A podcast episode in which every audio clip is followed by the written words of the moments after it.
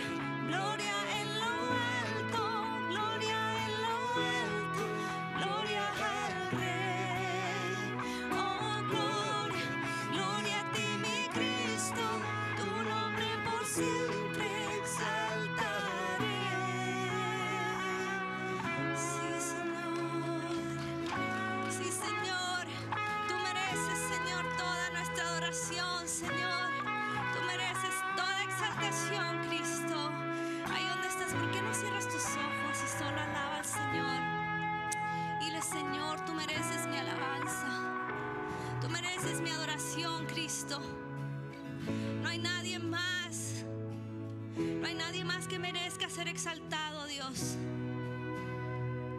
No hay nadie más que merezca ser exaltado, Cristo. Tú eres digno, Señor. Yo no sé, mi hermano, cómo viniste en esta noche, tarde. Tal vez hay algo dentro de ti que te impide tener este momento de adoración con el Señor. No lo sé, distracción.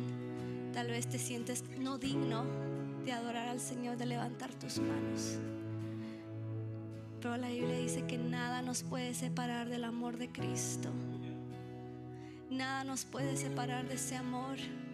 Tenemos acceso al Padre de levantar nuestras manos, de levantar nuestra adoración. Nada nos puede separar de ese amor perfecto y siéntete amado, siéntete rodeado por el Señor en esta tarde.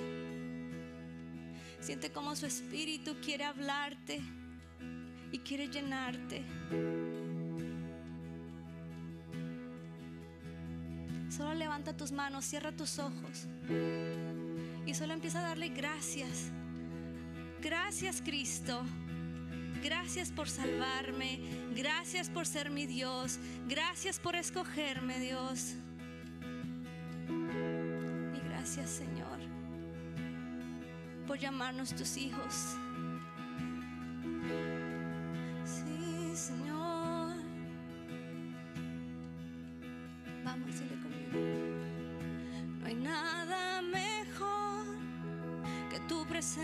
Señor. ¿Quién podrá comparar tu gracia y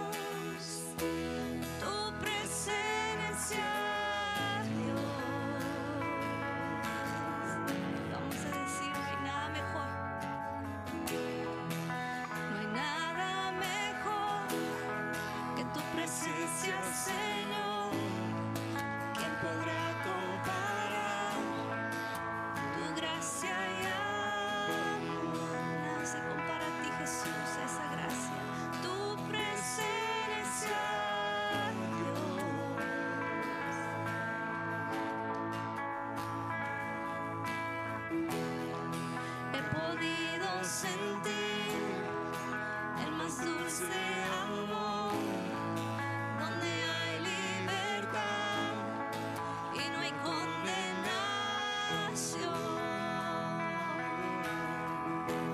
Tu presencia.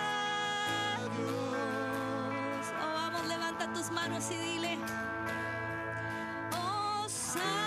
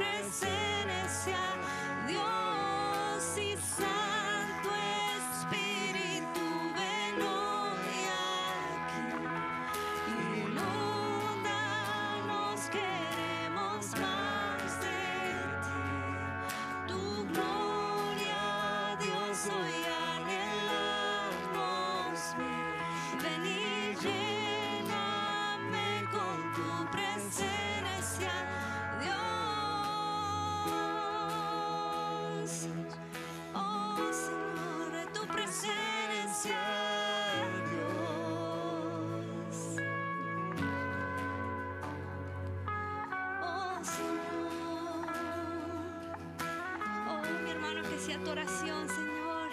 Dile, ven sobre mí. Ven sobre mí, lléname de tu presencia. Quiero sentir tu presencia, Jesús. Quiero sentir tu presencia, tu amor sobre mi vida, Cristo. Vamos a decir, queremos más. Queremos más de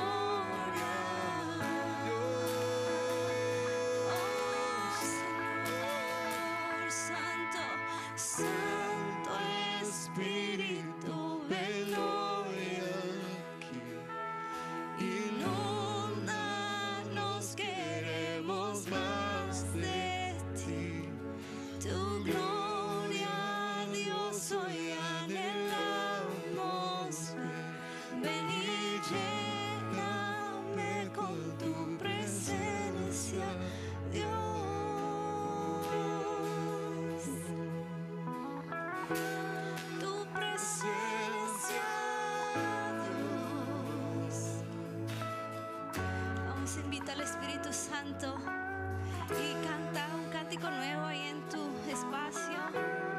Y el Espíritu Santo te deseo.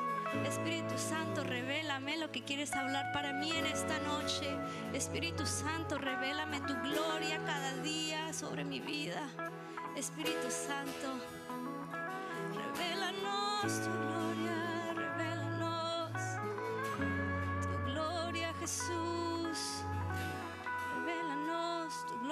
que tú deseas de nosotros, Señor. Oh. Eh. Vamos, dile, queremos más. Queremos más de tu amor y tu presencia.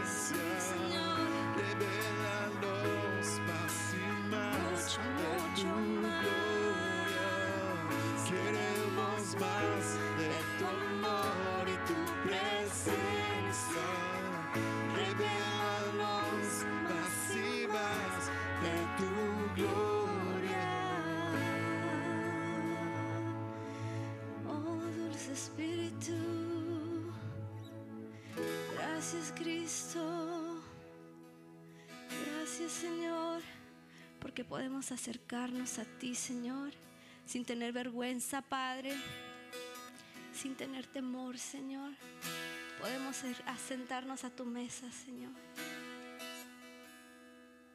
Gracias Dios por ese privilegio, Señor, de estar aquí en este lugar, Señor.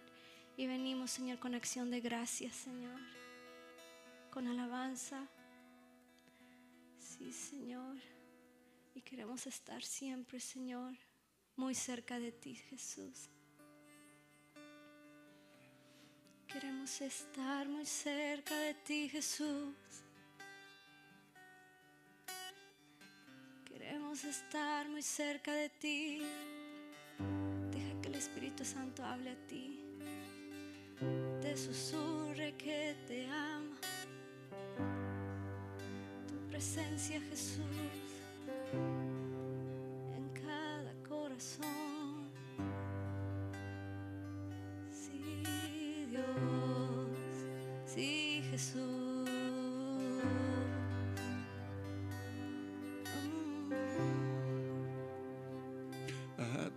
pies arde mi corazón a tus pies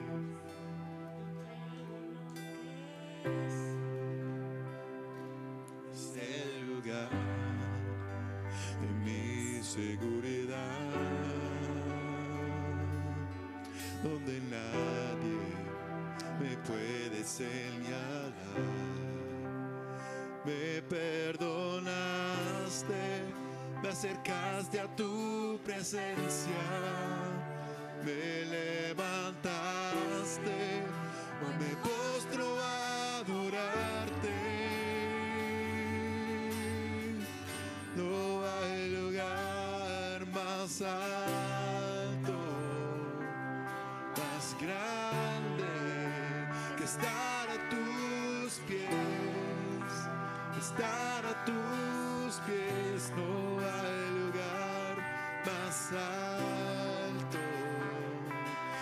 es grande estar a tus pies, estar a tus pies, a tus pies arde mi corazón,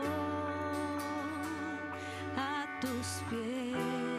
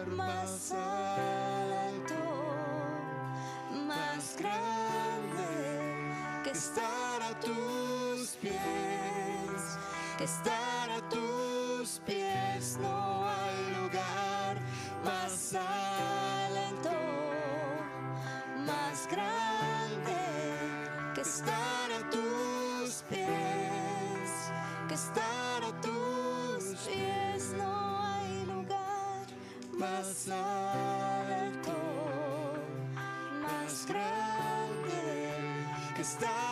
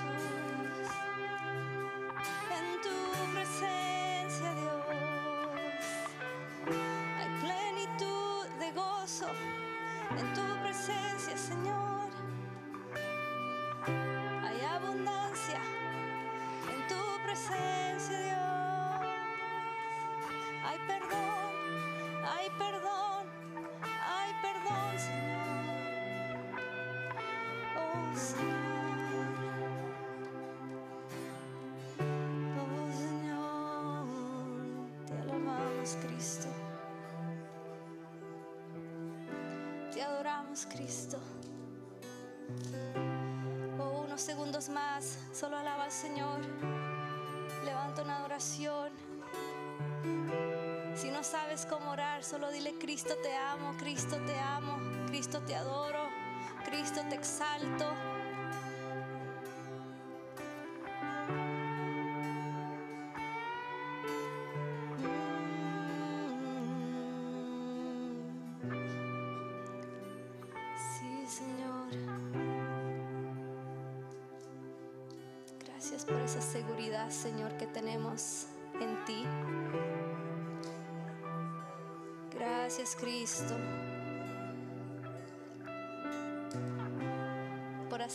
A ti, Jesús, cuando estábamos separados de ti.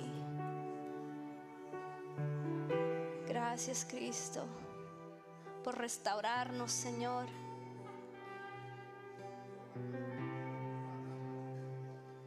Gracias, Cristo. Te amamos, Señor. Recibe, Señor, esta oración, Señor. Gracias, Señor. Gracias. Dile gracias, gracias, Cristo. Gracias, Señor. Gracias, Dios. Aleluya. Es un buen día para estar en la casa del Señor. Amén. Amén. Voltea al que está al lado de ti y dile, hola, te miras muy bien. Bienvenido a la casa del Señor. Bueno, es un gusto verles. Eh, los dejamos eh, con unos anuncios en video y pueden tomar sus asientos.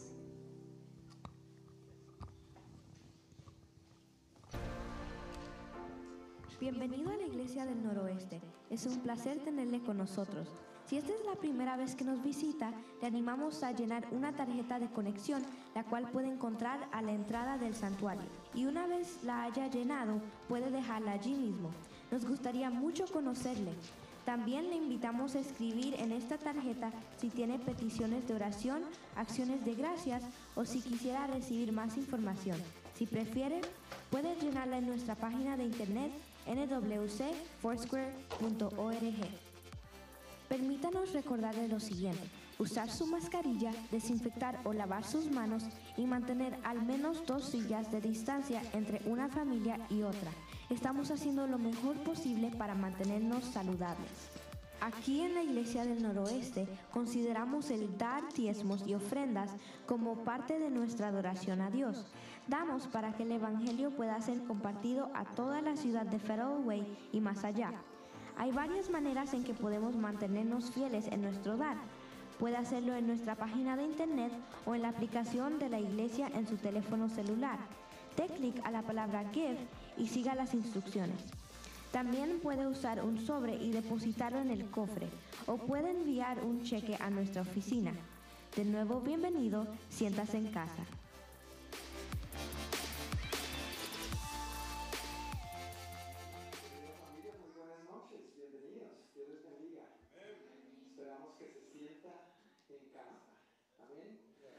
Somos la congregación hispana de la Iglesia del Noroeste. Queremos darle la más cordial bienvenida a toda aquella persona que esta noche nos esté visitando por primera vez o que nos esté viendo en línea a través de nuestro canal de YouTube esta noche. Y por supuesto, estamos muy felices también de ver a algunos hermanos que no habíamos visto en persona hace un buen tiempo. ¿Por qué no damos un aplauso de bienvenida a los nuevos que nos están visitando hoy?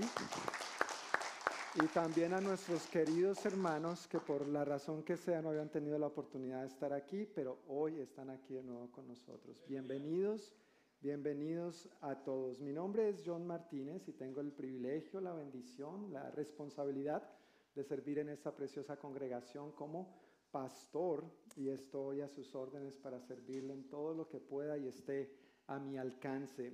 Antes de entrar en materia con la palabra de Dios esta noche, quiero compartir algunos anuncios que ya hemos venido anunciando, pero que siempre es bueno recordar y refrescar la memoria al respecto. Uno de ellos tiene que ver con nuestra reunión de oración que hemos denominado ni, eh, tan solo una hora, perdón, iba a decir ni tan solo una hora porque así es como dice en la Biblia, ¿verdad? Pero se llama tan solo una hora. El primer viernes de cada mes, es decir, el próximo viernes 5 de marzo, De 7 a 8 de la noche estaremos reuniéndonos en la capilla para orar juntos. Como iglesia, cada año empezamos consagrando el año a Dios con un tiempo de oración y ayuno, pero este año, además de esos 21 días que tuvimos de enfoque, 21 días de oración y ayuno, hemos querido extenderlo y hacer de esto por lo menos un hábito una vez al mes durante los eh, meses restantes que quedan del año, cada primer viernes de 7 a 8 de la noche. Entonces, si usted desea venir y orar con nosotros o tiene alguna necesidad, déjenos saber.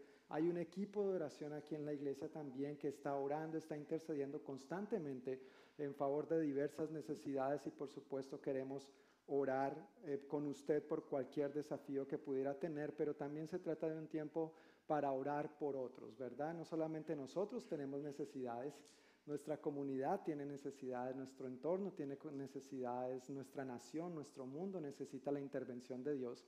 Y esa ahorita, esa ahorita la aprovechamos para orar en esa dirección e interceder juntos. Viernes 5 de marzo, eso es el viernes que viene. El segundo anuncio tiene que ver con el domingo. Domingo 7 de marzo, es decir, en una semana, el próximo domingo, inmediatamente terminemos nuestro servicio llevaremos a cabo bautismos en agua. Y recuerden que siempre hemos hecho esto, hasta ahora lo habíamos hecho siempre junto con nuestros hermanos de la congregación en, en inglés y era un solo servicio de bautismos, pero ahora nosotros como congregación hispana vamos a empezar a llevar a cabo nuestros propios bautismos en agua. Aquí está el bautisterio, tranquilos, el agua está caliente, no muy caliente tampoco, queremos que salga enterito, pero tampoco frío para que no salga congelado. Entonces es una temperatura bien deliciosa, gracias a Dios, ¿verdad? Pero si tú has recibido a Cristo como tu Señor y Salvador y te estás preguntando cuál es el próximo paso, el próximo paso que nosotros vemos en la Biblia para todo seguidor de Cristo es simplemente dar este paso de obediencia, acudir a las aguas del bautismo y expresar públicamente, dar testimonio público de la decisión que un día tomaste de aceptar a Jesús. Eso implica morir a tus pecados, morir a tu carne y resucitar con Él a una vida nueva. Si estás interesado en bautizarte, por favor, eh, habla conmigo al final del servicio para que nos pongamos de acuerdo con algunos detalles extras o cualquier pregunta, cualquier aclaración a la que hubiera lugar para llevar a cabo este bautismo el próximo domingo. Y por último, eh, estamos por tener la clase de introducción a la Iglesia del Noroeste el marzo, el viernes, perdón, viernes 19 de marzo, de 7 a 9 de la noche en el salón L1. El salón L1 es cuando ustedes entran y bajan las escaleras, el primer salón del nivel de abajo, ese es nuestro salón L1. Y esta clase es de vital importancia para todos nosotros. Tal vez varios aquí ya han pasado por la clase de membresía porque son parte de esta familia desde hace años, pero aún si tú has tomado ya la clase de membresía, pues esto ha cambiado bastante. Desde hace alrededor de un año y medio, por lo menos, que como iglesia, no solamente la congregación hispana, pero la iglesia del noroeste, hemos venido presentando una serie de cambios y transiciones. No tiene que ver con el propósito, la visión que Dios ha dado a la iglesia, pero mucho con la manera como hacemos las cosas. Entonces sí quiero animarles, amados hermanos, amada familia, que hagan de esta clase una prioridad. Especialmente si tú ya la has tomado, es necesario volver a tomarla, por un lado. Especialmente si tú estás sirviendo en algún área del ministerio, es de vital importancia que estemos en la misma página o simplemente para que tú puedas aprender y conocer más acerca de la iglesia. Ese es un buen espacio para hacer preguntas. Entonces, si tiene preguntas sobre la iglesia del noroeste, sobre la congregación hispana, Traiga todas esas preguntas porque para todas las preguntas tendremos respuesta. Créalo o no, para todas las preguntas tendremos respuesta. Aunque la respuesta sea, no sé, pero voy a investigar. ¿Está bien? Entonces, eso será el viernes 19 de marzo, de 7 a 9 de la noche en L1, allá abajo. ¿Estamos de acuerdo? Ok, pues muchísimas gracias familia por su atención a estos importantes anuncios. Entrando en materia, ya con el sermón de hoy, con la prédica del día de hoy, durante estos domingos hemos estado viendo y he estado compartiendo acerca de lo que Dios tiene para decirnos en su palabra conforme a la familia, sobre la familia. Ese ha sido el tema de estos domingos.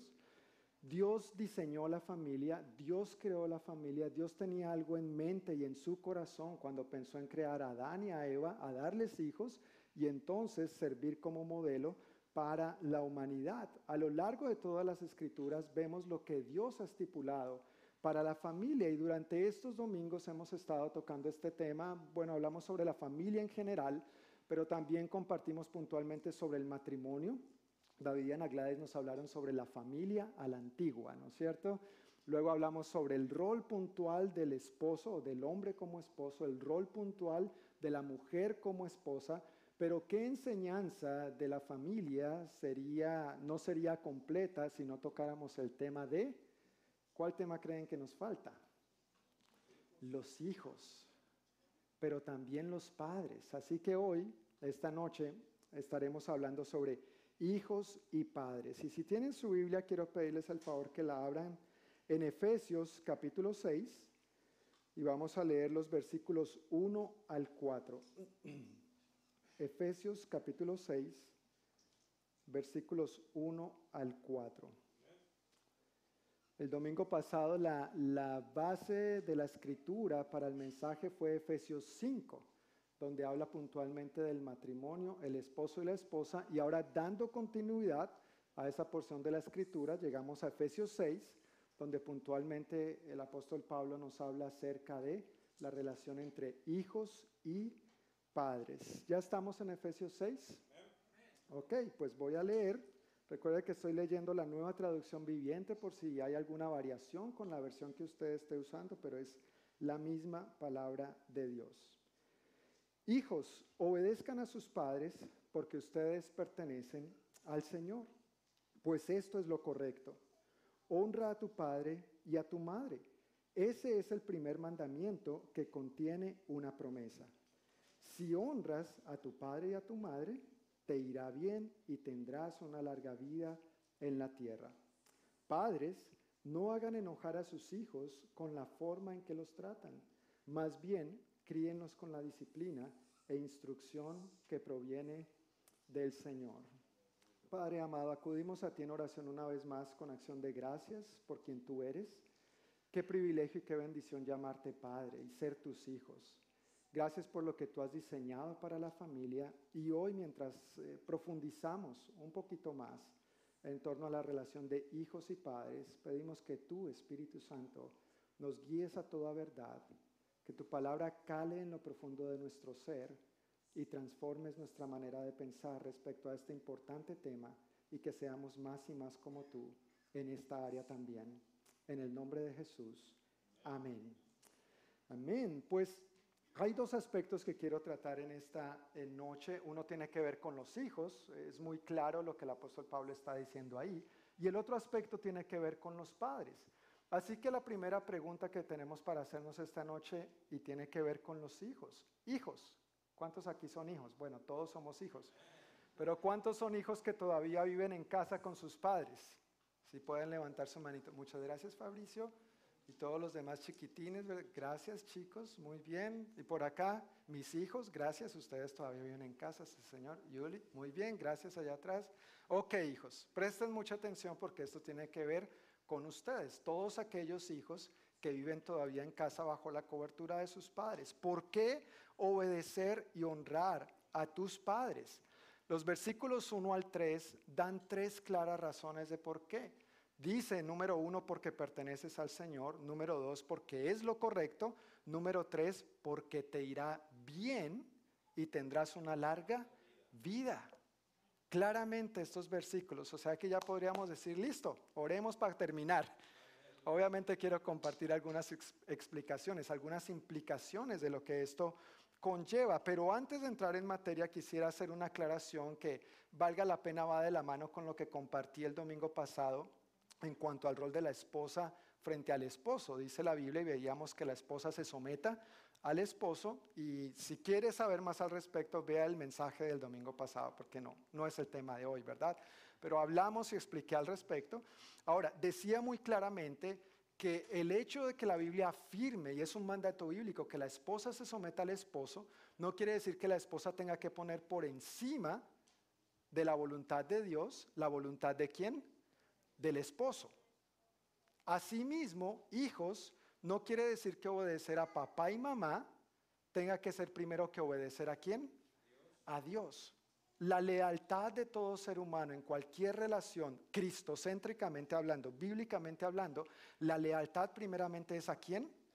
A Dios. Y después, claro, a los demás que Dios ha delegado sobre nuestra vida, como en el caso de los hijos, los padres, pero se trata de obedecer a los padres. De hecho, la eh, Reina Valera y la nueva versión internacional traducen este primer versículo como hijos, obedezcan en el Señor a sus padres. No es que como papá dijo y yo soy el que mando, entonces mis hijos tienen que hacer todo lo que a mí me venga. Vamos a dejarlo ahí. Obedezcan a sus padres en el Señor. ¿no es cierto? A veces hay hijos bien, bien entrenaditos, muy bien eh, disciplinaditos, bien capacitados por los papás, llegan a la puerta, ¿no es cierto? Y de pronto el papá, la mamá se asoma, ay, es fulanito, dile que no estoy. Y el, y el hijo muy obediente sale, manda a decir mi papá que no está. ¿No es cierto? Eh, ese tipo de obediencia no es una obediencia bíblica, eso es más bien eh, forzar al hijo a mentir, manipular, tergiversar esta verdad de la obediencia que Dios espera de parte de los hijos hacia los padres. Quería hacer esa salvedad, ¿estamos de acuerdo? Quería hacer esa salvedad, hijos obedezcan en el Señor a sus padres. A las esposas dice, sométanse a sus maridos como al Señor. Siempre el Señor es nuestro punto de referencia. Ahora chicos, a todos aquellos que levantaron la mano, no se me escondan, no se escabullan, esto apenas está empezando y apenas se va a poner bueno. ¿Listo? Yo sé que a veces eh, tienen algunos amigos o amiguitos, en el caso de los más chiquititos, que se comportan de cierta manera eh, que no solamente tiene que ver con desobediencia a los padres, sino tiene que ver con abiertamente y respetar a los padres. Y eso es como lo que está de moda, eso es lo cool, eso es lo in. Si tú no tratas a tus padres así, o por qué tienes que responderles a tus padres de cierta manera, o rendirles cuentas. Y los adultos que estamos aquí también tuvimos su edad. Un día, papás, un día tuvimos la edad de nuestros hijos. Gracias, mi hermano, amén. sí, un día tuvimos su edad, fuimos niños, jovencitos, jóvenes como ustedes también, y nos vimos enfrentados a las mismas situaciones. Al igual que ustedes, nos comparamos, nos preguntamos lo siguiente, ¿por qué ellos sí pueden hacer esto y yo no? ¿Sí les pasó, papás, un día eso o no? Y seguramente a los chicos que están aquí también, pero ¿por qué ellos sí y yo no? Y no solamente eso, sino que más aún a veces se preguntan ustedes, chicos, si nosotros los adultos también nos preguntábamos, o por lo menos yo me preguntaba, ¿por qué ellos pueden hacer ciertas cosas y aún salirse con la suya? Como que nada pasa, como que no hay consecuencias. Y yo le agregaría eso aparentemente. Aparentemente no hay consecuencias, o no inmediatamente, pero que hay consecuencias, las hay. Y los adultos que estamos aquí también podemos dar fe de ello. Amén. También podemos dar fe de ello. Pero pues claro, uno está a esa edad de la madurez, de la plena madurez. Y uno cree que los papás no saben y que uno ya lo sabe todo. Y uno apenas tiene 12 años, ¿no? Yo me acuerdo cuando tenía como 14 años y ya todos mis amigos tenían llave de la casa. Y yo le dije a mi mamá, mami, dame mi llave. Con este tono, ¿no es cierto? De, voz de mando, como si fuera yo quien mandara a mi mamá. Y mamá me dijo, mi hijo, cuando tengas tu propia casa tendrás la tuya. Pero es que mis amigos, pero es que ellos, pero esos son tus amigos. Eso es otra familia. En esta casa los papás mandamos. En esta casa los hijos obedecen a los padres. Y créanme que eso me evitó a la larga muchos dolores de cabeza. Y aún así me metí en algunos porque uno es bien testarudo, ¿no? Bien testarudo. Tranquilo, yo sé que no es el caso de ustedes, solamente el mío. Aquí abriendo mi corazón como habitualmente un poquito, pero aquí encontramos la respuesta a esa pregunta. ¿Por qué ellos sí y tú no? Porque tú perteneces al Señor. Punto. Porque tú perteneces al Señor. Hijo, hija que me escuchas, obedecer y honrar a tus padres muestra que perteneces al Señor. La Biblia dice que Jesús es el rey de reyes. ¿Estamos de acuerdo con eso? Apocalipsis dice muy claro, Él es rey de reyes y señor de señores. Y cuando una persona, si tú hijo, hija, si tú chico que me estás escuchando, has invitado al rey a tu vida, a reinar en tu vida, a ser tu señor y tu salvador, entonces tú eres un hijo, una hija del rey. ¿Y sabes en qué te convierte eso? En un príncipe y en una princesa del rey. No perfectos, no somos perfectos, pero como príncipes estamos llamados a comportarnos a la altura. Y esa es una razón muy valedera para que, ¿por qué ellos sí y yo no? Porque es que tú no eres ellos. Tú eres un príncipe, tú eres una princesa. Y a veces podríamos poner como excusa esta famosa frase, pero es que todo el mundo lo hace. ¿Ya han escuchado eso, papás? Pero es que todo el mundo lo hace, pero es que mis amigos, pero es que, pero es que, pero es que. Pues la buena noticia, hijo, hija, es que tú no eres todo el mundo. Tú no eres todo el mundo. Y no solamente le hablo aquí a los hijos, hablo a los adultos también, a los padres. Tú y yo no somos todo el mundo. Tú y yo somos qué? Príncipes y princesas del rey. Hijos, padres, adultos, niños, jóvenes, ancianos, todo aquel que haya invitado a Jesús a ser su Señor y su Salvador, no es todo el mundo. De hecho, Jesús afirmó que vivimos en este mundo, pero que no somos, no pertenecemos a este mundo.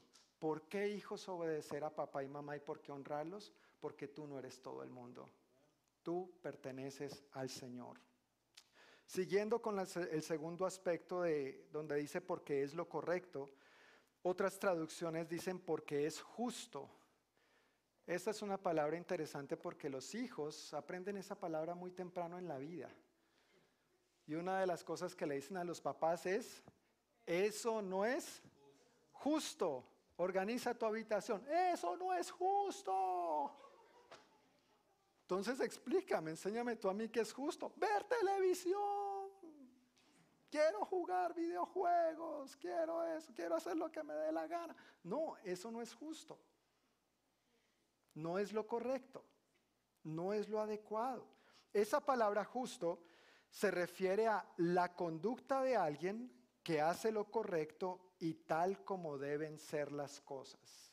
Quiero repetir esto una vez más. Justo se refiere a la conducta de alguien que hace lo correcto y tal como deben ser las cosas. ¿Cómo deben ser las cosas en el orden familiar?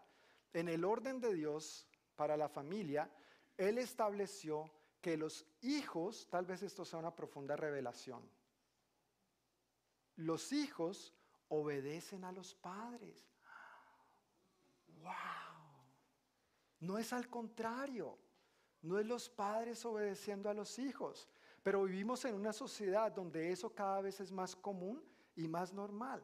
A tal punto donde el hijo hace así o la hija y papá y mamá ya están viendo qué hay que hacer por el hijo, qué no hay que hacer, qué le gustó, qué le disgustó y se ponen nerviosos. No, hijos, no funciona así la cosa. Hay un orden en el hogar de Dios, en el hogar temeroso de Dios hay un orden. Y ese orden es que los hijos están llamados a obedecer y a honrar a padre y madre, no al contrario. No son los padres obedeciendo a los hijos. No son los padres los responsables de hacer lo que los hijos quieran, cuando quieran y como quieran. Y por supuesto no estoy hablando de abuso, ni de autoridad, ni de que tu hogar se convierta en una dictadura. No, bajo los parámetros saludables, llenos del amor de Dios, esto debe funcionar como Dios lo ha instituido. Cuando se invierten esos valores, cuando se invierte este principio de obediencia, entonces vemos una sociedad desquebrajada quebrantada como la vemos hoy en día, permitiendo la necesitando, perdón, la intervención de Dios en sus vidas para que sean sanados y restaurados. Porque Dios ama a estas familias también, Dios ama a tu familia, Dios ama a la mía, no somos perfectos y a Dios lo necesitamos. Le necesitamos dar el lugar que le corresponde, el permiso que le corresponde para que intervenga y pongamos las cosas en orden de acuerdo a lo que Él ha diseñado. Hijos, ¿por qué obedecer a tus padres? ¿Por qué honrarlos? Porque es lo correcto. Es lo correcto. Es como Dios diseñó las cosas. Si tú estás esperando que tus padres te obedezcan a ti, permíteme decirte que estás equivocado y las cosas no son así, no funcionan así. Tal vez te suene duro, te suene incómodo, pero te lo digo con todo el amor del mundo y con todo el respeto del mundo para que no te estrelles ni te des duro en la vida más adelante. Y papás, hay que ser firmes en esto también. No tienes que ceder a las pataletas o las chiripiorcas del niño, sea un bebé o sea el bebé de 40 años. Tienes que estar firme en tus convicciones y modelar el ejemplo bíblico. Si lo ponemos en relación con nuestro Padre Celestial, ¿quién tiene que obedecer a quién? ¿Nosotros a quién? A Dios, a nuestro Padre. Pero a veces en este orden nosotros también queremos como torcerle el brazo a Dios y cuando oramos, por ejemplo, nos acercamos a Dios como con cierto tonito autoritario, exigiéndole lo que Él tiene que hacer para nosotros y complacernos en lo que nosotros queremos e invertimos la oración de que venga tu reino y se haga tu voluntad. ¿La voluntad de quién? De Dios. Tu voluntad aquí en la tierra como en el cielo. Pero a veces nosotros oramos más por nuestra voluntad. Entonces, papás, también cómo es nuestro caminar con el Señor, porque eso es el ejemplo que modelamos a nuestros hijos. Y el tercer aspecto de esta primera parte que tiene que ver con los hijos, de por qué obedecer y honrar a sus padres, es porque hay una promesa para los hijos que obedecen y honran a sus padres. Hay una promesa para los hijos que obedecen y honran a sus padres. ¿Cuál es esa promesa? Les irá bien y tendrán una larga vida.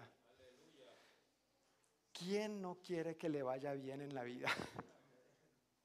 ¿Verdad? ¿Quién quiere que le vaya bien en la vida? Yo quiero ver su manita levantada. ¿Ok? ¿Qué, ¿Qué, dice Dios en su palabra?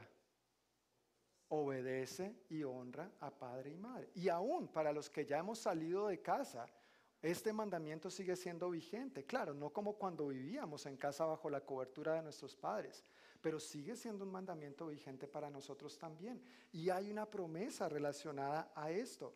Ahora, no hay una promesa para los que no obedecen y honran a sus padres. Y, uno quisiera, uno quisiera, yo quisiera poder decir, bueno, y ser un poco flexible, pero es que no se puede. No puedo afirmar algo que la Biblia no dice.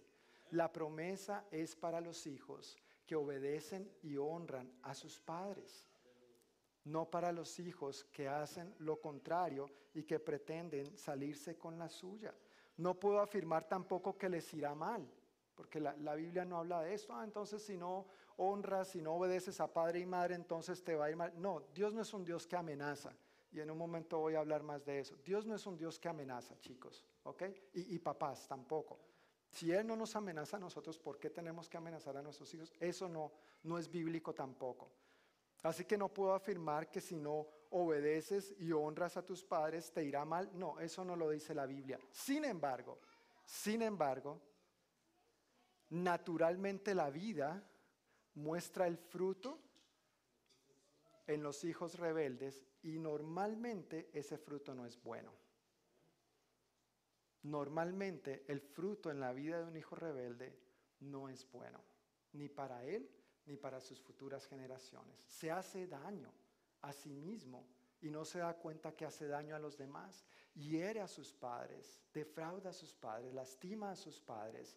Y por eso es tan importante hijos, chicos que me están escuchando, en el rol, en la manera como Dios ha diseñado la familia, es su responsabilidad obedecer y honrar a papá y mamá. Tres razones. Número uno, porque perteneces al Señor. Número dos, porque es lo correcto. Número tres, porque te irá bien y tendrás una larga vida. Amén.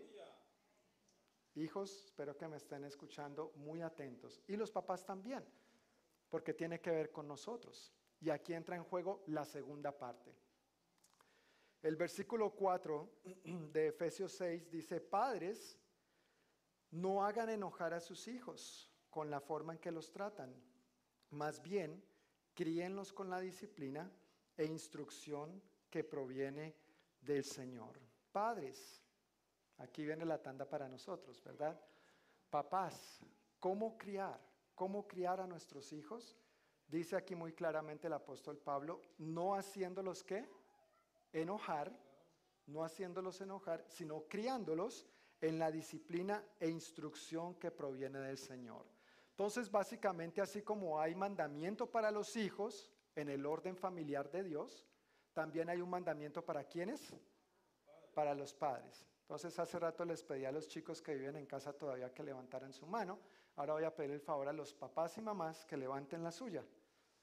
Ya que yo estoy levantando. Ok, ok, papás, muy bien. No la baje todavía, no la baje todavía. Yo quiero verlos bien. Quiero verlos bien. Estoy escaneando. Es que a veces con las luces del reflector es difícil. Pero hay cámaras. Todo está siendo grabado. Ahora vamos con nosotros, padres, con este mandamiento que tiene dos aspectos. ¿Cómo los padres podemos hacer enojar a nuestros hijos? ¿Sabían papás que a veces podemos hacer enojar a nuestros hijos? Hijos, sus padres a veces los hacemos enojar.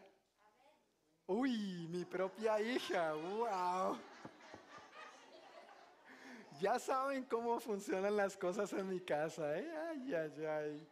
Seguramente en este momento estoy rojo, me dio calor, ya me quiero quitar esto.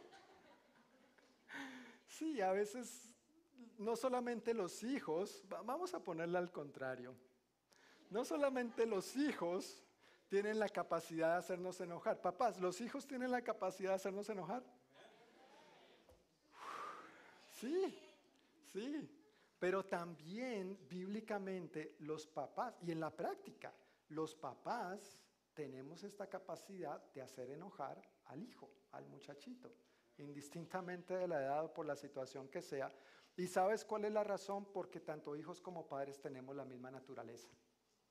Una naturaleza pecaminosa, egoísta, que buscamos nuestro propio beneficio, primero yo, segundo yo, tercero yo, lo que quede para mí, friegue ese muchachito. Y entonces es cuando necesitamos permitirle a Cristo que venga e intervenga en nuestras vidas para que entonces, en el caso del esposo, en el caso del, hombre, del hombre, aprendamos a amar a nuestra esposa como Cristo amó a la iglesia, veíamos el domingo pasado, y para no hacer enojar a nuestros hijos, simplemente porque a nosotros se nos antoje. ¿Cómo podemos hacer los padres hacer enojar a nuestros hijos? El apóstol Pablo dice muy claramente ahí, padres, no hagan enojar a sus hijos con la forma en que los tratan. Papá, mamá, ¿cómo tratas a tus hijos?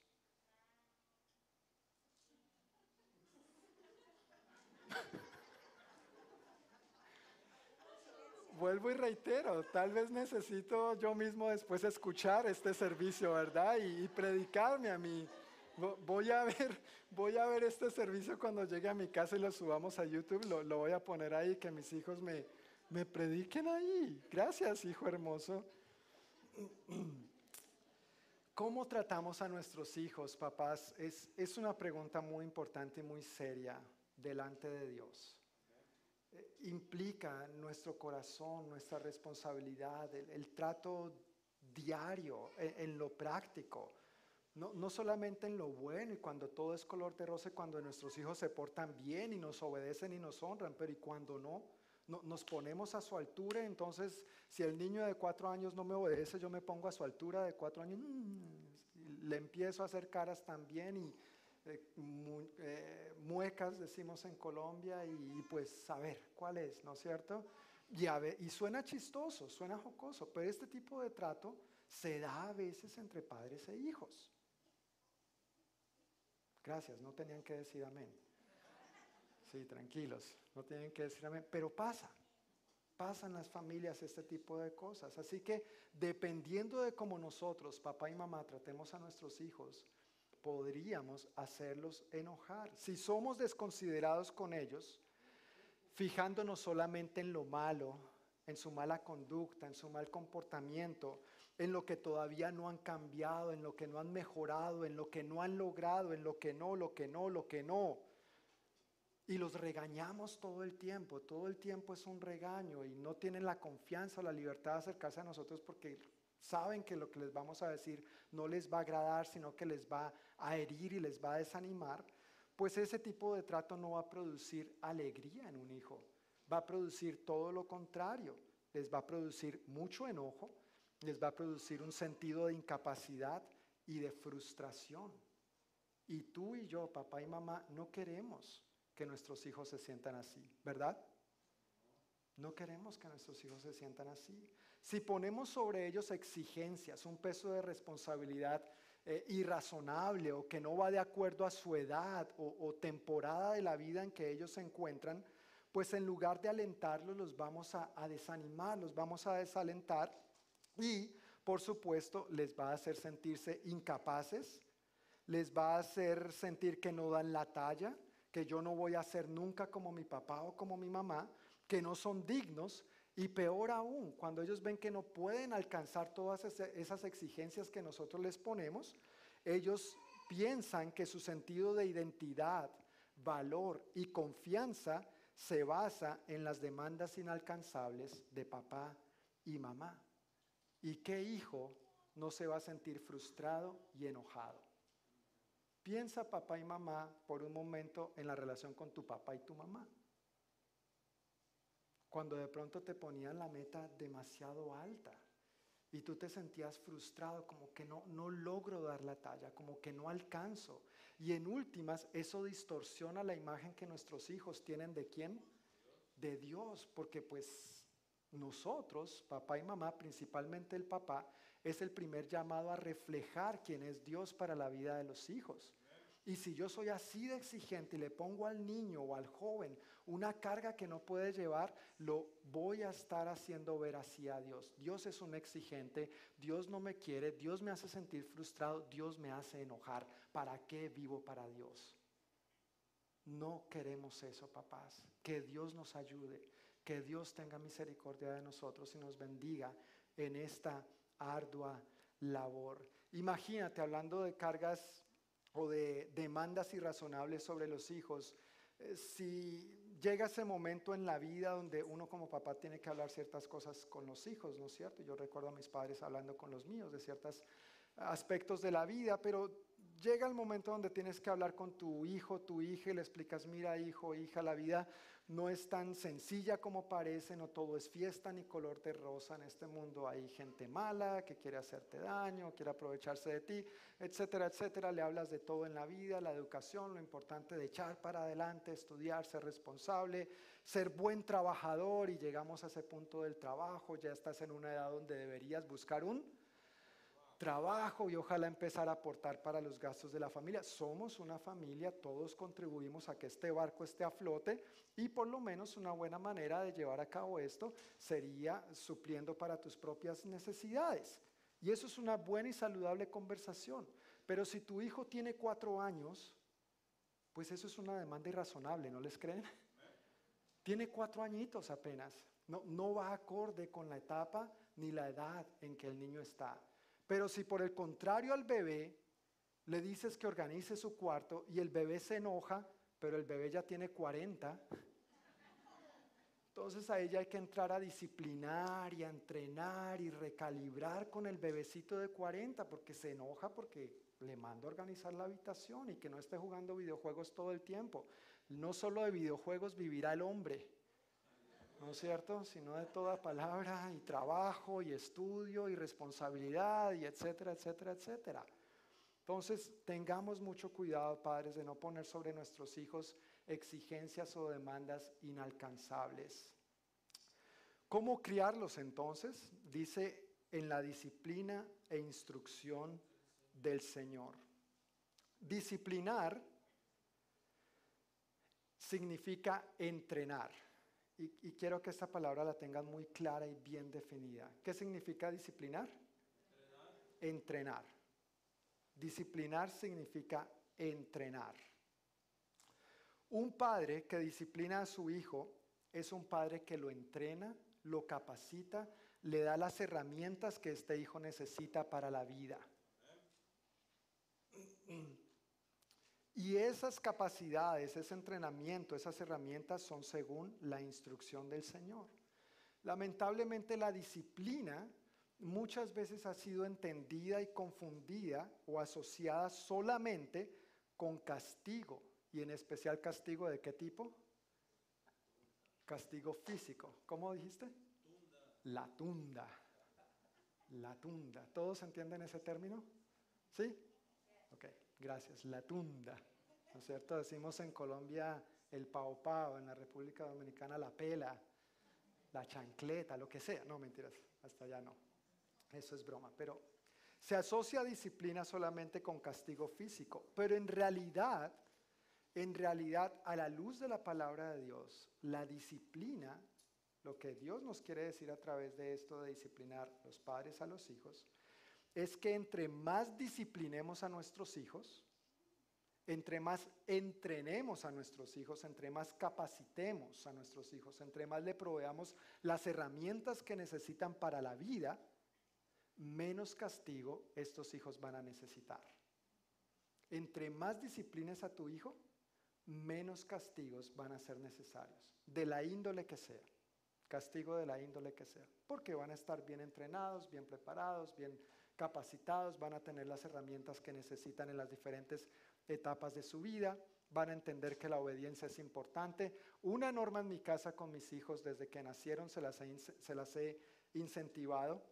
He intentado hacerles un lavado de cerebro, pero como que no funciona.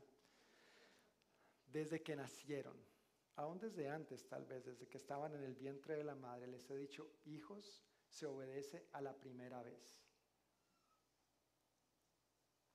Uno no tendría que repetirle a un hijo dos, tres, cinco.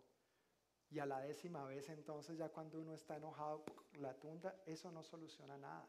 No es bíblico, eso es violencia, eso es un abuso. Dios en ningún momento autoriza ese tipo de situación. Para evitarnos ese inconveniente, tenemos que enseñarle a los hijos que se obedece a la primera.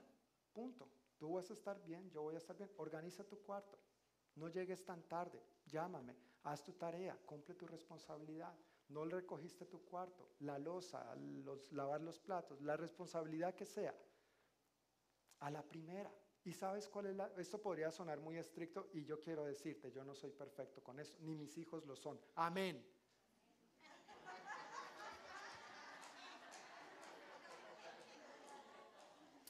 No, no, no, los papás no nos ponemos a la altura de los hijos nunca, nunca. ¿Quién dijo eso?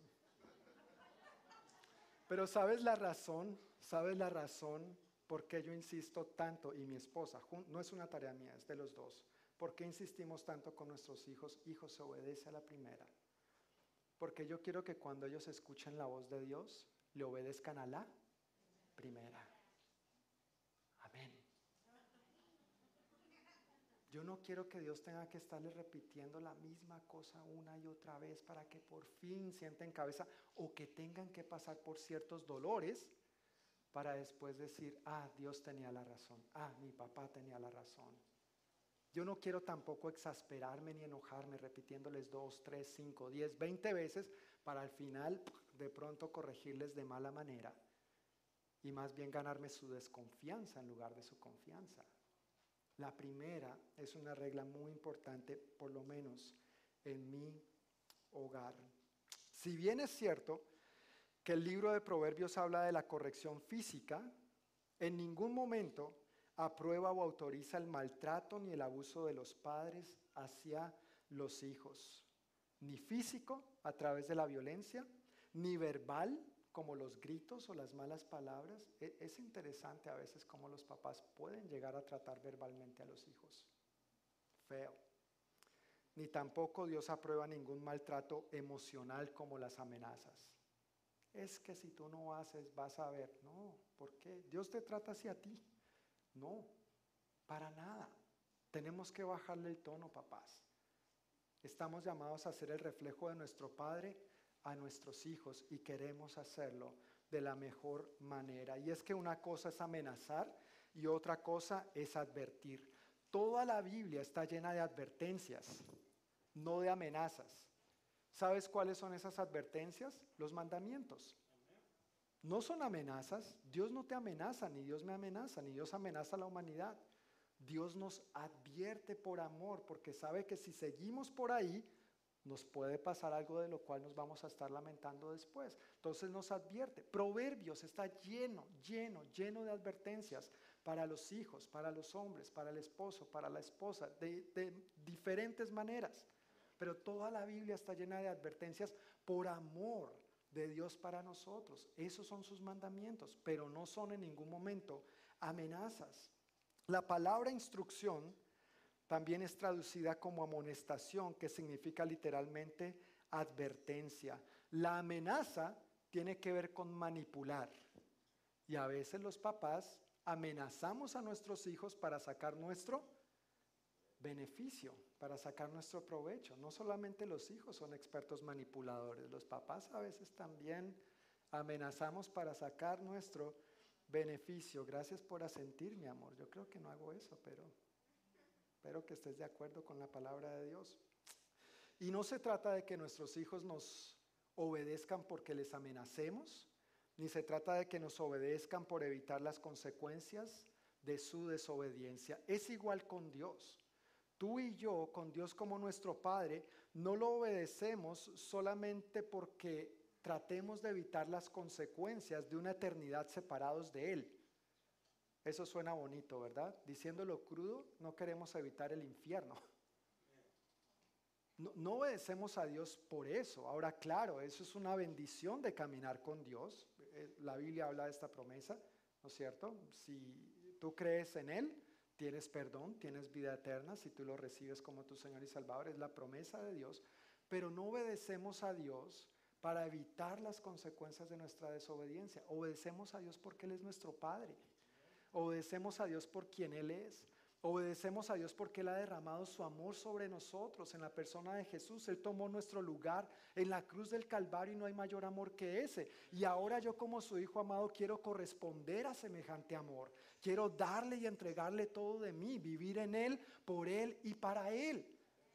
No le obedezco solamente a cambio, no es una transacción financiera que hago con Dios. Yo te obedezco entonces tú me das. Yo hago esto y tú me bendices. Tú me tienes que bendecir. No, Él es mi Padre y con un papá así uno no maneja transacciones, uno maneja relaciones.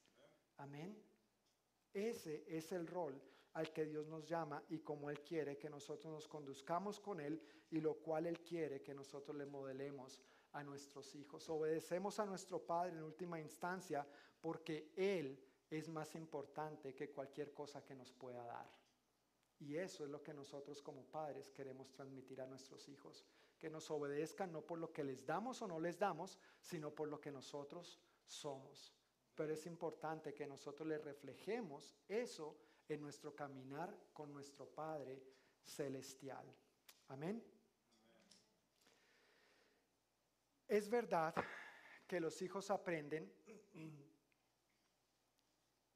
a través de lo que los padres les decimos. E, eso es verdad. Pero es más verdad todavía que los hijos aprenden y su vida es marcada por medio de lo que los padres modelamos. ¿Cómo tú y yo, como papá, mamá, estamos modelando a nuestros hijos? Cuando alguien llama a la casa, dile que no estoy y después les decimos, di la verdad, tenemos que hablar la verdad. Papá Dios te está viendo y Él castiga a los que dicen mentiras. Pero no podemos criar hijos saludables, no podemos criar familias saludables si están viviendo un constante antivalor, siendo en las reuniones de la iglesia una cosa, pero a puerta cerrada otra. O cuando se trata de negocios, ahí no hay integridad, y no importa, mi hijo, aquí no tiene que ser avión y sacar el mayor provecho posible, no tienes que ser tonto. ¿Cuál es el estilo de vida que estamos modelando a nuestros hijos? ¿Cuál es el estilo de vida que estamos modelando a nuestros hijos? Tú y yo les podemos decir, decir una y otra vez, llenarles el vaso, regañarlos y regañarlos. Pero si tú y yo no modelamos eso que les estamos enseñando, si no les modelamos un carácter cristocéntrico, olvídate, estos hijos les va a entrar por un oído y les va a salir por el otro. Pero lo que tú y yo les modelemos es lo que marcará el resto de sus vidas. Ojalá a quien les modelemos a Cristo. Amén. Ojalá les modelemos a Cristo. Si hay dos frases después de esta enseñanza acerca de hijos y padres que quisiera que quede clara, si, se te olvida el resto del mensaje, pero dos frases que quiero que queden bien claras en, la mente y en el corazón de cada uno de nosotros es lo siguiente. Hijos, yo quiero que sepan que sus padres, sus padres responden al trato respetuoso que ustedes les dan o no. Hijos, sus padres responden al trato respetuoso que ustedes les dan a sus padres o no. Papás necesitamos respeto. Papás queremos respeto de ustedes, esperamos respeto de ustedes, trabajamos por ustedes, nos quemamos las pestañas por ustedes, nos esforzamos por ustedes. Lo mínimo que esperamos, y es bíblico, es respeto. Ahora, papás, tenemos que tener claro que nuestros hijos responden a nosotros de acuerdo al trato amoroso que nosotros les demos o no. No al trato manipulador, no al trato de abuso, no al trato de amenazas, al trato amoroso. Papás, los hijos necesitan ser amados y ese amor nosotros lo tenemos en Cristo. No se trata de amar en tus propias fuerzas y en las mías. Si fuera por nuestras propias fuerzas, tunda iba y tunda venía pero porque tenemos a Cristo en nuestro corazón y con el amor que Él ha derramado en nuestros corazones, podemos amar a nuestros hijos como Dios los ama a ellos. Amén.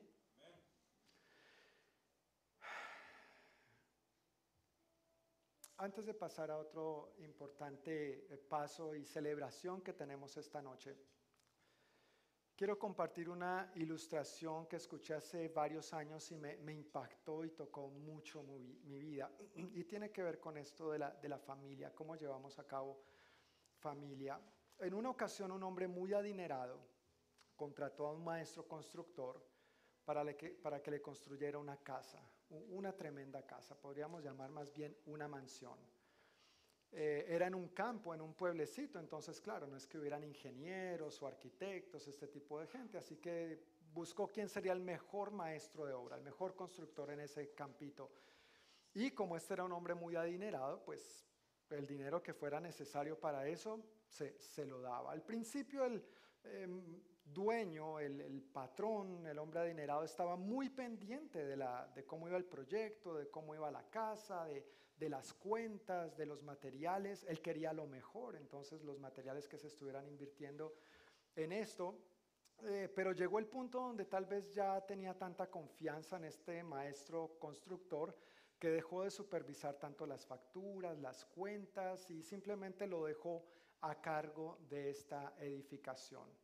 Bueno, el maestro constructor lamentablemente empezó a abusar de esa confianza, empezó a aprovechar de la confianza que se le había dado y empezó a embolsillarse cierto dinerito, ¿no es cierto? Y en lugar de poner materiales de buena calidad, compraba materiales más baratos y le decía al de la ferretería, cámbiame la factura, colócame en lugar de que fueron 500, colócale 600, si eran 800, colócale 1000, y así sucesivamente, claro, se fue embolsillando dinero al final terminó la casa, quedó bien, aparentemente se veía bien, una bonita casa, no es que hubiera quedado fea, pero no tenía los materiales de mejor calidad que el dueño, el dueño le había dicho, házmela con los mejores materiales. Este hombre adinerado hizo toda una fiesta para la, apertura de la casa. ¿Sí? de eso que se pone una cinta y se corta, de, ese tipo de celebraciones y festejaciones. Invitó a todos los del pueblo, por supuesto, porque ahora iban a ser sus, sus vecinos, sus amigos, sus conocidos, iba a ser su casa de descanso y quería tener una buena relación con ellos. Y por supuesto no podía faltar el maestro constructor a esta inauguración, a esta celebración. Y es más, el dueño de la casa le entregó las tijeras y le dijo, tú la construiste, tú tienes el honor de cortar la cinta. Imagínate este hombre cómo se sentiría, ¿no?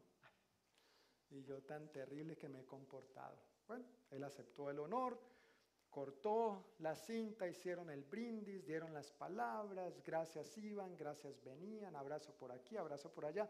Se podía abrazar porque no eran tiempos del coronavirus. Solo por eso, solo por eso. Y cuando el dueño de la casa eh, termina su discurso, concluye con estas palabras y dice, en realidad esta casa la quise construir para el mejor constructor de este pueblo. Saca las llaves y se las entrega a él. Esta casa es tuya, disfrútala. En esta ilustración Dios es el dueño, Dios es el que provee todos los recursos, todos los mejores materiales. Y lo que estamos construyendo se llama familia. ¿Qué tipo de materiales le estás invirtiendo, le estoy invirtiendo a nuestra familia? Dios pagó bien caro en la cruz la vida de su propio Hijo para que nosotros tengamos lo mejor, no lo barato. Y aún así a veces creemos que somos más astutos que Dios y nos embolsillamos ciertas cosas. Este consejo de la palabra me sirve, pero este no, este lo voy a dejar a un lado. Y nos volvemos selectivos y lo que me conviene sí y lo que no me gusta, no. Pero ¿sabes qué va a ser a la larga? Lo que tú y yo construyamos es nuestro. Y vamos a tener que rendir cuentas a Dios un día, mis hermanos. Vamos a tener que rendir un cuenta, cuentas a Dios un día. ¿Cómo lo vas a seguir haciendo a partir de hoy? Ojalá esta serie de enseñanzas acerca de la familia, si bien es cierto que podríamos hablar muchísimo más, ha sido mi corazón derramado a lo largo de estos domingos para tratar de darte lo mejor posible. Yo anhelo que tu familia y la mía seamos familias más saludables. Yo anhelo que tu familia y la mía seamos familias más piadosas, más conforme al corazón de Dios y que manifestemos al buen Padre que nosotros tenemos en un mundo tan lleno de tinieblas, lleno de familias quebrantadas que necesitan la intervención de Dios en sus vidas. Pero los llamados para hacer eso somos tú y yo. ¿Cómo estamos construyendo esta maravillosa casa que se llama familia? Amén.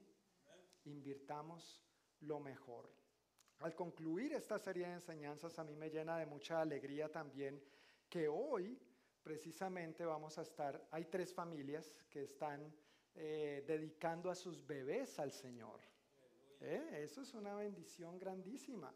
Y la razón de esta dedicación, cuando vemos en la Biblia, Dios estableció que todo hijo a los ocho días de nacido fuera presentado, consagrado, dedicado, todas estas palabras son sinónimas, dedicado al Señor. Cuando leemos los evangelios, nos damos cuenta que Jesús nació y a los ocho días, ¿qué hicieron José y María?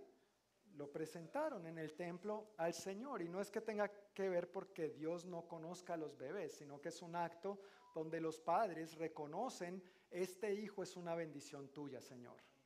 Y es lo que dice la Biblia, los hijos son una bendición del Señor, dice el libro de los Salmos. Y ahora de lo que tú me has dado, yo te presento. Y esto tiene algunas implicaciones. Por un lado es la implicación de papá y mamá, de su responsabilidad de criar a sus hijos, ¿en qué? En la disciplina e instrucción del Señor. La responsabilidad número uno de esto es de papá y mamá, principalmente de papá desde el punto de vista bíblico. No es responsabilidad de la escuela, no es responsabilidad de los abuelos, no es responsabilidad de los tíos ni de los hermanos mayores, son una ayuda, no es responsabilidad de la iglesia, somos una ayuda, pero la responsabilidad principalmente es de quién? De papá y mamá, número uno. Número dos, en el contexto que uno ve en la Biblia, el pueblo de Dios acogía a estos bebés y se comprometían a vivir una vida ejemplar una vida que manifieste el Dios en quien han decidido creer. Así que al nosotros dedicar estos niños, estos bebés al Señor, nosotros como congregación, en la medida que sus familias nos lo permitan, nosotros también estamos asumiendo la responsabilidad y el compromiso de vivir una vida ejemplar para influenciar la vida de estos niños conforme al corazón de Dios para ellos. Pero también al dedicar estos bebés al Señor, nosotros estamos creyendo, como dice la Biblia, que Dios es el dador de la vida, que Dios ya destina, ya ha determinado planes y propósitos para estos niños y niñas Y nosotros, al orar, al extender nuestras manos en oración por ellos, estamos declarando proféticamente, creemos en estos planes divinos y confiamos, Señor, en que tú los vas a cumplir en ellos y a través de ellos. Ayúdanos para que así sea. Amén. En eso consiste la dedicación de bebés al Señor a grandes rasgos. Entonces, con esto en mente, yo quiero invitar que por acá pasen estas tres familias, los padres de Aitana Dariela Berrocal Soler, por favor, si pueden ir pasando por acá, ya viene hasta en el eh, cuarto de los bebés. Bien importante, bueno, ya me está viendo por la cámara, entonces tal vez ya, ya viene en camino. También pueden ir pasando por acá los padres de Josephine Quesada Valtierra, sus padres Donovan y Destiny. Si pasan por acá, por favor. Uy, mira, Josephine ya está emocionada. Y también voy a pedir el favor que pase por aquí la familia Herrera Rodríguez, Gerardo, Laura, sus tres hijos y con eh, la contratación más reciente del equipo, Gael Isaí Herrera Rodríguez. Entonces voy a pedir el favor, como por todo esto de los protocolos, Donovan y Destiny, si se pueden parar por acá, por favor. Gracias. La familia Herrera por aquí, por favor, en el centro. Y vamos a dar unos minutitos que venga Christopher y Dariana.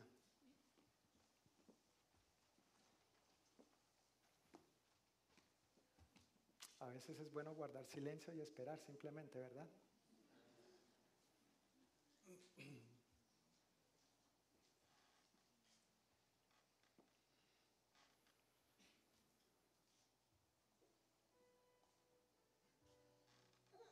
Gracias por la música de fondo.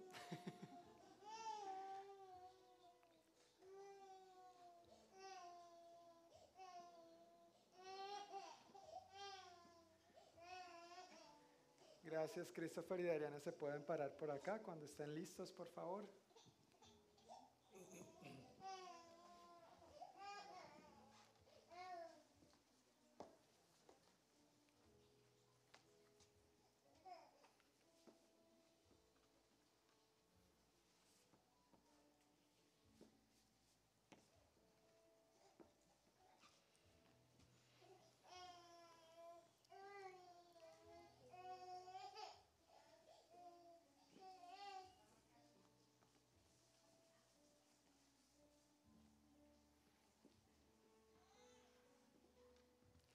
Por ahí escuché el comentario el otro día de que la pandemia, esto de tener a la gente encerrada, ha producido sus frutos. ha producido su buen fruto. Más hijos para el Señor, ¿verdad? Pues familia, yo quiero pedirles el favor que extendamos nuestras manos hacia estas preciosas familias, Donovan Destiny y su hija Josephine, la familia de Gerardo y Laura, los Rodríguez los Herrera Rodríguez, perdón, y en particular a Gael Isaí y hacia Christopher, Dariana y su bebé, su más reciente adquisición, Aitana. Vamos a orar. Señor, te damos muchísimas gracias, Padre, por estas familias. Gracias, Padre, por la vida y por el regalo que es la vida.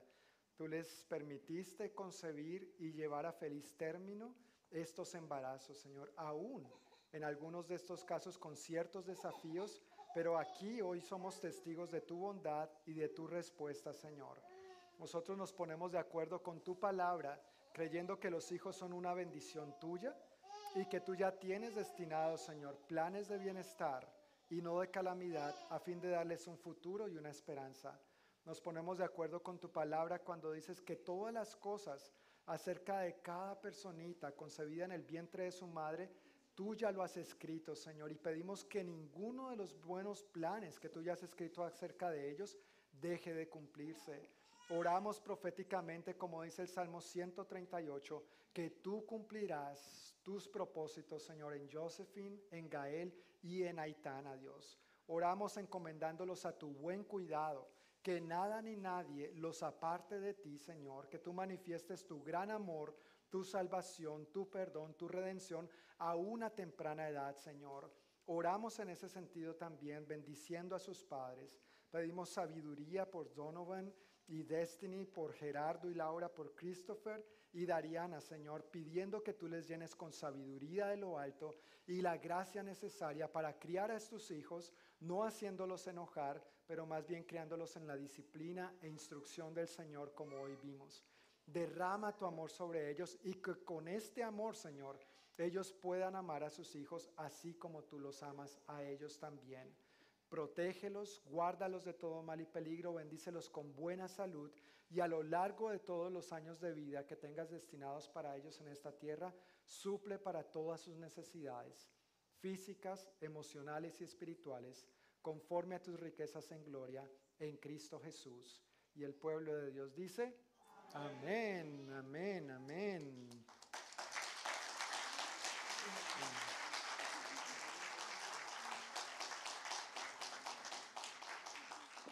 El, certificado dice de la siguiente manera, dedicación de bebé.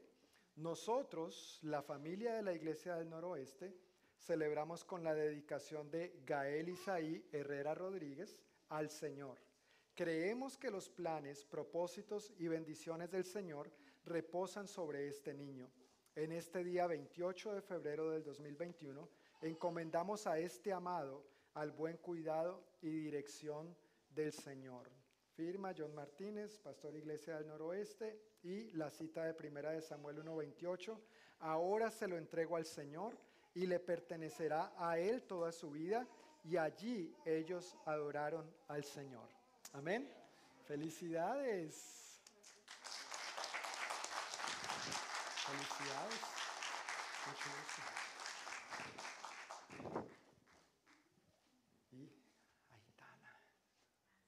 Ok, fotos.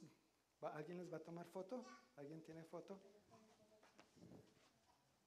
Este sería un buen momento para la foto, antes de pasar a la siguiente parte. ¿Lo tomo? Yo lo puedo tomar.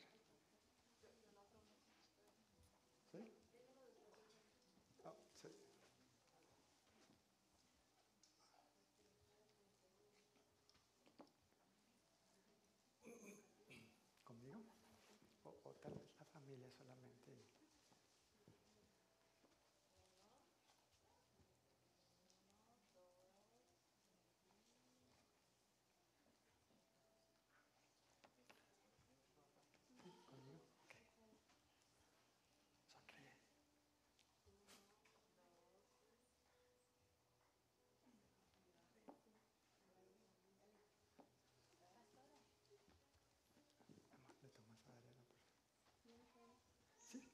Ya, ya pueden regresar a sus sillas. Muchas gracias.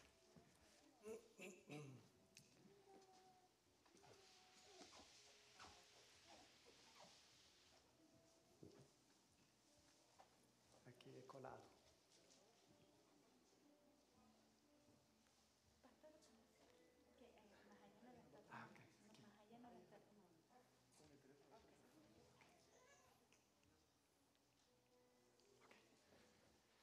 Ok, wow, qué bonito, ¿verdad? Dedicar bebés al Señor. Eso es bonito. Hay otra, eh, otros hijos, perdón, otros hijos eh, muy especiales de esta congregación por los que queremos orar esta noche. Estos hijos son los que componen la familia Aguilar. Voy a pedir el favor a Luis, Faith y Eliana que pasen por acá adelante y que nos compartan brevemente antes de orar por ellos también.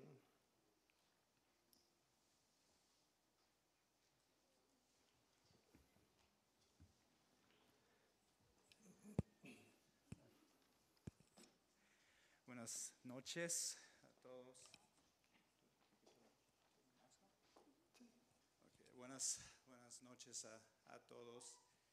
Ah, bueno, les queremos contar un poco de lo que está haciendo Dios en nuestras vidas. Ah, Dios ah, nos ha estado hablando esos últimos par de meses y, y, nos está llamando muy, muy fuertes. Entonces, ahorita estamos en, en un proceso donde nos, nos acaba de, de llamar a, a una iglesia en Centralia, sirviendo como, como líderes de jóvenes y, y sirviendo en su ministerio de, de técnico.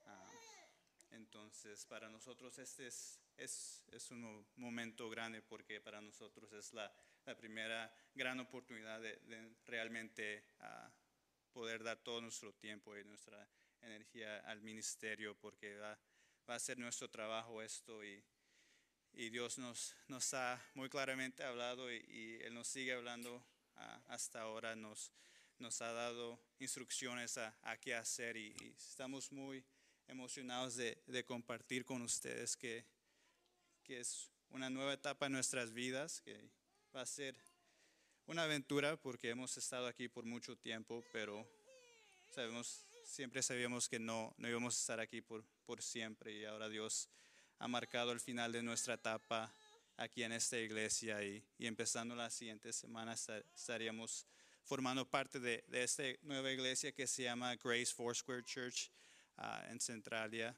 pero sí estamos muy emocionados y, y les queríamos compartir porque como les, les cuento, hemos pasado mucho tiempo aquí y, y yo realmente crec- crecí aquí, tengo casi 10 años asistiendo aquí y muchos de ustedes me, me vieron crecer, entonces para mí es un honor con- compartir con ustedes lo que está haciendo Dios en mi vida y espero que, que nos tengan en sus oraciones y sus pensamientos y, y no, es que, no es que nos vayamos, es que, que nos, nos envían, así que estamos, estamos emocionados de, de lo que va a hacer Dios. Amén, amén. Gloria a Dios, ¿verdad?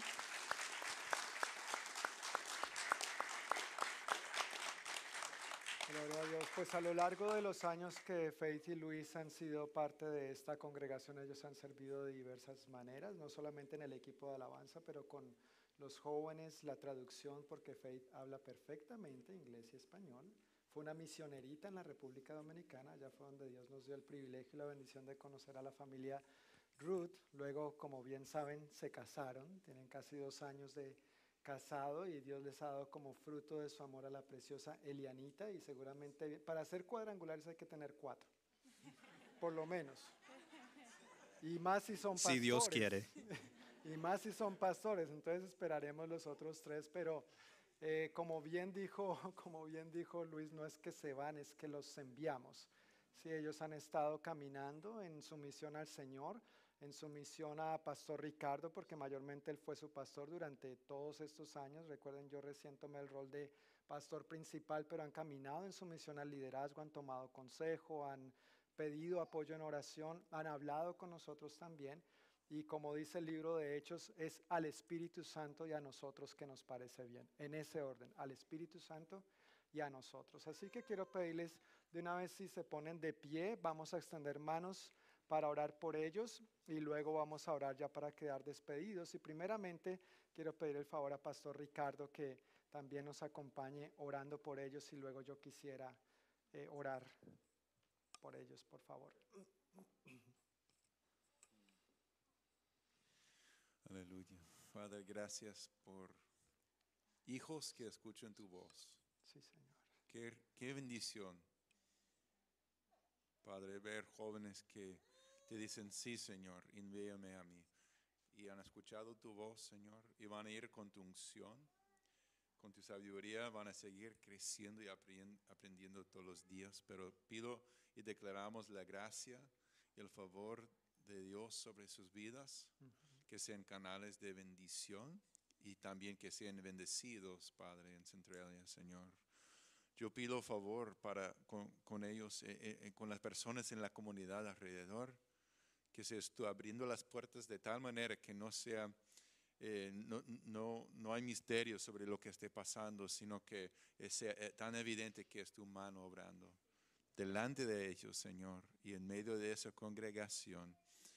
Pedimos amistades buenas con- para ellos en esa comunidad, pedimos salvación, sanidad, un mo- un mover de tu espíritu a través de la oración y la adoración a ti. Los bendecimos en el nombre de Jesús. Amén. Amén, Padre, muchísimas gracias por la familia Aguilar, gracias por lo que tú has hecho en sus vidas, Señor, hasta el día de hoy. Tú has sido tan bueno y tan fiel, Padre, con Luis, con Faith, con Eliana. Gracias por todos, Señor, los dones con que tú los has bendecido y las experiencias con que los has capacitado y les has permitido crecer hasta el día de hoy.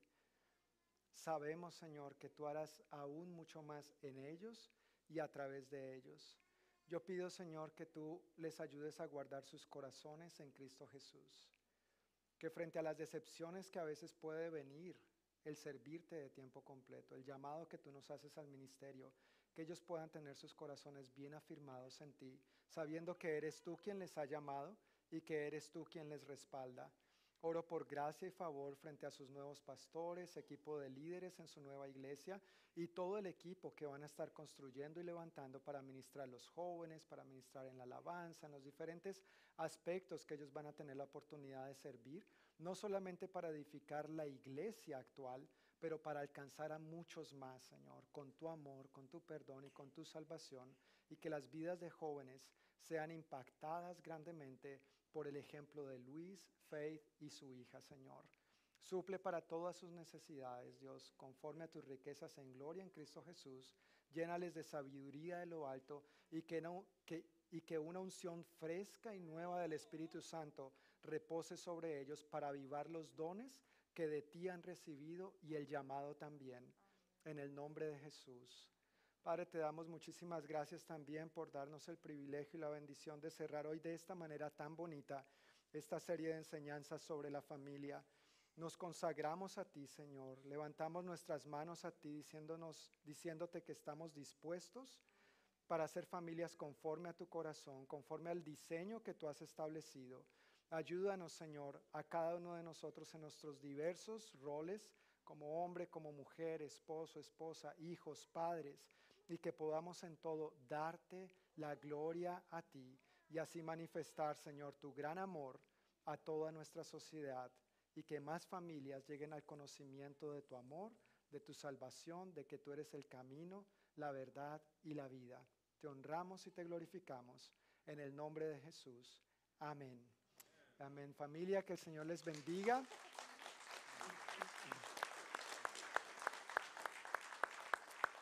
Y con el favor de Dios nos vemos el próximo domingo a la misma hora por el mismo canal.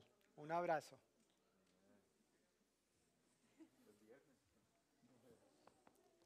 Ay, perdón, el viernes.